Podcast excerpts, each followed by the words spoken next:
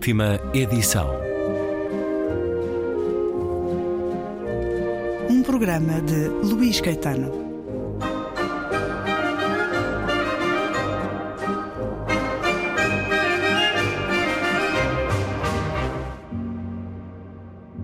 Terceira e última parte da conversa com o Mário Cláudio. O mais recente livro, embora eu seja um velho errante, editado pela Don Quixote, há mais de um ano já a poesia reunida, 12 mapas, poesia escrita entre 1969 e 2019, publicada pela Glaciar, foco principal desta conversa de hoje. Bem-vindo uma vez mais à Antena 2, Mário Cláudio.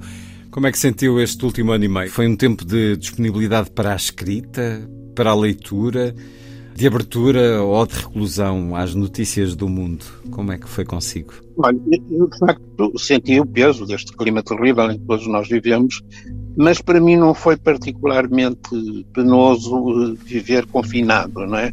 Porque o meu trabalho de escrita já de alguma forma me habituou a isso, e durante anos e anos e anos eu tive que conviver com uh, uma agrofobia de, que me enfim, que ocupou grande, grande, grande parte da minha vida, muitos anos da minha vida, agora atenuou-se com a, com a idade, mas habituei-me a viver uh, confinado, a não, não, procurar a saída no exterior, não é? Uh, agora o exterior é isso, é mais objeto de, de, de contemplação do que objeto de posse ou de apropriação, não é? Aqui em casa eu fui gerindo o meu cotidiano eh, de uma forma disciplinada, não é? Muito atento às pequenas coisas e, sobretudo, desistente, desistente daquilo que são os grandes cometimentos, os grandes acontecimentos, quer individuais, quer coletivos. Eh, por exemplo, certas eh, preocupações da, da idade madura, mas ainda não velha, eh, aquilo que nós eh, normalmente colocamos eh, à roda dos 40 anos, antes da chamada crise da meia-idade, aqueles valores desapareceram todos da minha vida, não é? Portanto, a aspiração à glória, no meu caso era literária, não é? A aspiração ao reconhecimento, ao internacional, à internacionalização, a todas essas coisas hoje não representam absolutamente nada uh, na minha vida, porque há toda a lição da história hum. a provar-nos que de facto se trata de valores muito passageiros, muito efêmeros e às vezes até correndo o risco de cometer uma certa injustiça, porque eu também passei por lá, olhamos para, para os ímpetos e para as ânsias dos mais jovens, com, se não com alguma ironia, eh, até com alguma compaixão, não é? Porque viver assim é viver mal. Embora eu seja um velho errante, o mais recente livro de Mário Cláudio, publicado pela Don Quixote, ora, há pouco mais de um ano recebemos toda a sua poesia muita dela inédita em livro, neste 12 mapas. A Poesia Reunida, 1969-2019, de Mário Cláudio, editado pela Glaciar. O seu primeiro livro publicado foi em 1969, de poesia, ciclo de Cipres. E a poesia marcou o início da, da, vida de escrita, porque dos seis livros de originais que tem de poesia, creio, cinco foram publicados entre 1969 e 1982. Depois esteve 23 anos sem publicar poesia. O que é que explica esse afastamento posterior e a dedicação à prosa, Mário Cláudio? Há vários fatores. Um deles é, é creio ser evidente para mim, que é a consciência de que uh, a minha poesia é um subproduto relativamente à, prosa, não é? Surge de uma forma intervalar, em espaços entre uh, trabalho de prosa, de uma forma um pouco incidental uh, ao longo de todo o, o meu percurso de, de, escrita e, portanto, eu tendo a não valorizar muito a minha poesia, embora não me envergonhe dela, não é? tenho vergonha, mas, mas a verdade sei que é um talvez menor do que a prosa. Durante estes anos todos, mesmo aqueles em que não publiquei obra poética, eu fui escrevendo em situações de, de algum afastamento em relação ao romance que tivesse em curso, uh, outros trabalhos uh, de prosa que, que tivesse entre mãos. Portanto, tive sempre essa atitude. Mas também é uma outra razão, e essa razão é uma razão tem a ver mais com a sociologia da, da literatura, ou sequer da leitura, do que propriamente com, com outros motivos. O mundo da poesia, num país pequeno como Portugal, é um mundo muito constritor, não é? Muito, muito organizado em torno de, de duas ou três capelinhas, não é? De, manipuladas por um poeta que toda a gente ninguém lê, não é? Mas que toda a gente cita como ele é que é o bom, ele é que fez isto, ele é que fez aquilo. É assim tão diferente não... da prosa, o mundo da poesia no nosso país? É muito, é muito diferente. Nessa sociologia. Uma das razões porque é diferente é porque a verdade é que os poetas têm muito mais tempo do que os prosadores. Enquanto André espera que lhe desça o primeiro verso, desça sobre ele o primeiro verso, aquele que ele e depois é conquistado aos poucos. Enquanto esperam por isso, eles têm muito tempo e, portanto, têm que empregar esse tempo de alguma forma. Empregam-no em, em, pequenas confrontações, em, em partidinhas, em coisas desse tipo. E eu realmente não tenho tempo para isso. Os prosadores eh, ficcionistas, designadamente, é a esses que me refiro, eh, em, primeiro, em primeiro lugar, eh, como são pessoas que muito empenhadas naquilo que estão a fazer, têm uma rotina de trabalho muito mais exigente que os poetas, têm uma forma mais, uma respiração mais saudável, não é?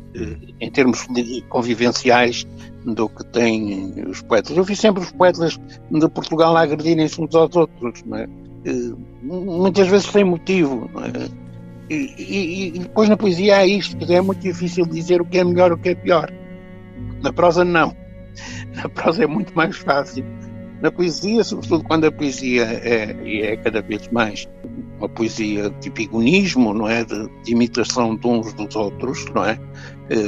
Isso em Portugal é muito visível, não é? Depois aquelas receitas, há ocasiões em que não se pode utilizar o adjetivo, há outras em que as palavras têm que ter uma certa dimensão, em que o verso tem que ser longo ou o verso tem que ser curto, senão já não entra, não é que as regras todas. Pronto, e exclui logo uma série de poetas que são para eles grandes, grandes eh, falhados, como o Walt Whitman, no verso longo, quando o que está certo é cultivar o verso curto, etc. Eh, esse tipo de posicionamentos é sempre muito redutor. Portanto, eu não queria muito misturar-me com essas pessoas. Eh, também. não quis fazer parte desse clube. Na minha, na minha resistência. Uh, não quis fazer parte, mas faz parte e é um nome da poesia portuguesa. E este livro que reúne a sua poesia até 2019. Este livro, 12 mapas. Ora, eh, por exemplo, o primeiro mapa reúne os seus dois primeiros livros de poesia. Explique-nos este título, as razões deste título, 12 mapas. A minha poesia tem algo de peripatético, não é? Ou de, de peregrinação, de romagem. Não é? De errância? É, muita com errância, porque muitas dela, muito, muita da poesia que eu escrevi foi escrita em viagem, não é? E, em, em contextos de, diferentes daquilo que era o meu cotidiano, não é? A minha poesia é tudo menos uh, poesia cotidiana que os neorrealistas tanto uh, defendiam, é? É, uma, é uma poesia de magias, de, de sortilégios. De fascínio, exatamente, de sortilégios, de de alguma bruxaria à mistura, se quiser também, não é? Portanto, há ali um, um crisol em que são eh, manuseadas eh, substâncias eh, que não fazem parte daquilo que é o cotidiano normal das, das casas em que se vive, das cozinhas que têm baratas a passear pelo chão, dessas coisas todas. Portanto, trata-se de uma dimensão eh, diferente do, da poesia, não é? Ah, por exemplo, há pouco falou-se no Yeats, eu reconheço o Yeats como um grande antepassado meu. Mas a verdade é essa, eu depois eh, verifico muitos dos, eh, dos poetas que cá escrevem, mais ou menos milimetricamente, nunca leram certos eh, poetas que são grandes, não é? Desde logo porque têm dificuldade na língua, não é? Eles nunca leram Shakespeare no original, ou Yeats, como falei há pouco, e agora também com o francês, que já quase ninguém fala, a grande lírica francesa, a grande poesia, a grande herança poética dos franceses, hum, perdeu-se também, o Baudelaire, enfim, o Verlaine, Rimbaud. Rimbaud é aquele que ficou mais, porque teve bastantes traduções e beneficiou também de um período de moda eh, que muitas vezes coincidia com as experiências psicadélicas. E era só para lhe dizer que eu gostaria que as coisas fossem, fossem diferentes. Mas realmente com esses condicionamentos não é possível. Não é? Eh, isto dá-lhe uma, uma dimensão do que eu quero dizer. Aqui há uns anos apareceu um poeta que notável, aqui muito próximo de mim, chamado Daniel Faria. E que, que eu fiquei entusiasmado logo que conheci a obra dele, que hoje é muito respeitada, mas recordo-me de uma vez ter falado a pessoas muito, muito metidas no, no mundo da poesia, de, estão quase todas na capital, porque fora do Lisboa praticamente não há poetas, os poetas são, são os poetas. E eu falei nisso, falei nisso e disseram mas quem? É um tipo que é frade, não é? E, isso faz muito sentido. Um frade escrever poesia de qualidade, não estou a ver. Eu acho que isto ilustra aquilo que queria dizer há momento. É um bom sortilégio, porque tenho aqui na mão sétimo dia, a poesia de Daniel Faria, agora editada, uma boa rima nesta nossa conversa. Doze mapas, a cartografia poética de Mário Cláudio, com a edição Glaciar, eh, de há pouco mais de um ano. Um, e, no entanto, Mário Cláudio, de vez em quando, tem essa vontade ou essa necessidade de escrever poesia. Ora, bom, eu creio que é a, a tal visitação do primeiro verso que acontece. Como em, em situações de, viagem, de situações de nomadismo, se quiser, nós estamos menos condicionados por aquilo que é a rotina, não é? Eh, essas, esses rasgões para para outros horizontes acontecem São com outra assiduidade. São mais frequentes, não é? Portanto, em todos os dias temos eh, a possibilidade de nos extasiarmos com, com, uma, com os tempos da Agrigento, por exemplo, não é? Ou com, com uma pintura de um, até de um pintor desconhecido, mas que de repente assume uma dimensão absolutamente inultrapassável. Estamos muito habituados àquilo que é o ram-ram do, do cotidiano. É evidente que também há uma poesia que cabe aí, não é? Pode-se a formiguinha que vai por ali, por a parede acima, tem muita, muito poético, não é? É preciso saber apanhar isso. Os japoneses fizeram isso como ninguém, não é? Mas, pronto, a poesia é muito mais do que, do que isso. É, é, e é justamente essa dificuldade em assumir que a poesia é muita coisa e não apenas uma receita, não é? Eh, que tem, quanto a mim, eh, feito estimular por completo a produção eh, poética portuguesa. Imitam-se todos uns aos outros, leem-se uns aos outros, é muito mal, e isso para eles é ótimo, mas também se irritam por isso. É muito complicada essa situação de, de um autor que, que acha muito bem de vender mal porque é para eleitos mas por outro lado fiquei muito irritado que os outros que não se consideram eleitos vendam melhor. Também é o resultado de vários anos de observação. Doze mapas, a poesia reunida de Mário Cláudio, na editora Glaciar.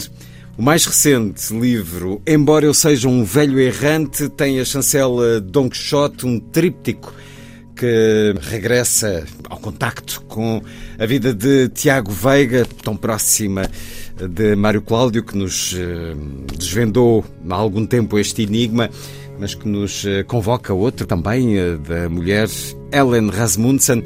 Uma conversa, uma vez mais, atravessada também por muitas memórias. Mário Cláudio, muito obrigado por ter estado uma vez mais na eu Antena 2. Muito obrigado, eu.